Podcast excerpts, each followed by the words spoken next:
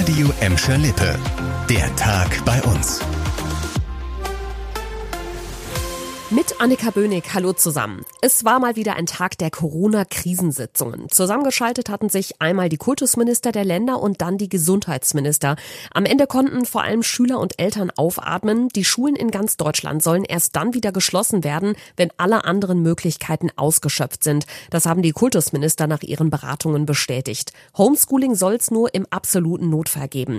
Das heißt, dass die Schüler in Gladbeck, Bottrop und Gelsenkirchen nach den Weihnachtsferien am Montag ganz normal wieder zur Schule Schule gehen. Die Gesundheitsminister haben vor allem über neue Quarantäneregeln gesprochen. Wer selbst mit Corona infiziert ist oder Kontakt zu Infizierten hatte, soll sich in Zukunft nach sieben Tagen freitesten können durch einen negativen PCR-Test oder einen hochwertigen Antigentest. Das soll auch für Klein- und Schulkinder gelten. Fix sind die neuen Regeln noch nicht. Sie werden wahrscheinlich am Freitag von Kanzler Scholz und den Ministerpräsidenten der Länder beschlossen. Dann steht die nächste Krisensitzung an. Ganz andere Probleme gibt es demnächst für einige Bahnpendler bei uns. Das Abellio aus im NRW-Nahverkehr sorgt früher als gedacht für Zugausfälle und Verspätungen. Abellio tief in den roten Zahlen betreibt die S2, die S9 und die RB46 bei uns zwar noch bis Ende des Monats. Viele Mitarbeiter müssen in den nächsten Wochen aber für den Einsatz bei den Nachfolgeunternehmen geschult werden. Dadurch fällt so viel Personal aus, dass nicht alle Linien normal weiter betrieben werden können. Heute hat der Verkehrsverbund Rhein-Ruhr dann auch bekannt gegeben, dass der Betrieb der RB 46 zwischen Gelsenkirchen und Bochum ab dem 17. Januar vorübergehend eingestellt wird. Auf der Strecke sollen Ersatzbusse fahren, die natürlich länger brauchen als die Bahn. Die Einschränkungen dauern laut VRR wohl bis Ende Februar. Dann sollte sich der neue Betreiber DB Regio eingeruckelt haben. Auch die S2 und die S9 werden im Februar von der DB Regio übernommen. Da soll es in der Übergangszeit aber keine Einschränkungen geben, sagt der VRR. Jetzt zu einer Geschichte, die heute in Bottrop für Kopfschütteln gesorgt hat. In der Innenstadt ist eine Mitarbeiterin des Bottropper Impfzentrums angegriffen und beleidigt worden. Passiert ist das Ganze am Montagabend. Heute hat uns der Leiter des Impfzentrums, Michael Altermer, den Vorfall bestätigt.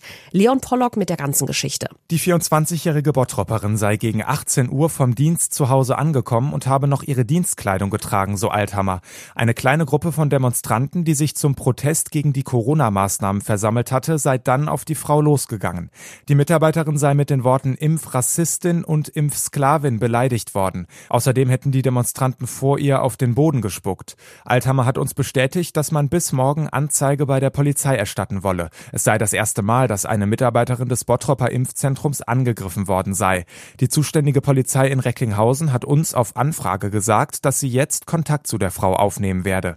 Nichts geht mehr am Gelsenkirchener Stadthafen. Nach dem Schiffsunglück kurz vor Weihnachten ist die Lage für einige Firmen im Hafen ziemlich schwierig. Vor zweieinhalb Wochen hatte ja ein Frachter eine Rohrbrücke gerammt und stark beschädigt. Weil diese Brücke einsturzgefährdet ist, dürfen Schiffe seitdem nicht mehr drunter durchfahren. Firmen wie Avantgarde Malz müssen jetzt improvisieren, um weiter Ware bekommen und verschicken zu können.